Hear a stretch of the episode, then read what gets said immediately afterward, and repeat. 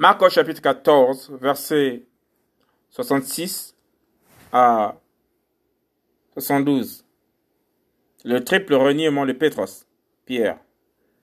Or, pendant que Pétros était en bas dans la cour, une des servantes du grand prêtre vint.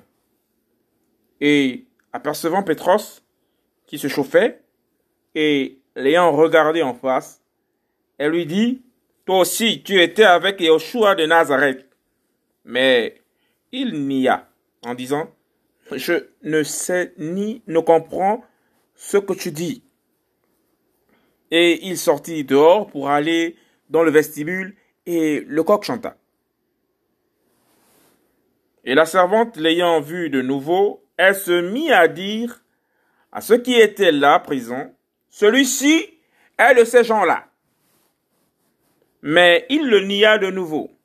Peu après, ceux qui étaient là présents dirent de nouveau à Pétros, certainement tu es de ces gens-là, car tu es galiléen et ton langage s'y rapporte.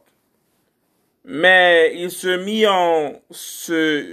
il se mit à se maudire et à jurer en disant, je ne connais pas cet homme-là dont vous parlez. Et le coq chanta pour la seconde fois.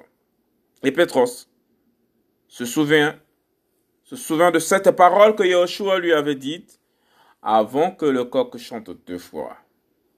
Tu me renieras trois fois.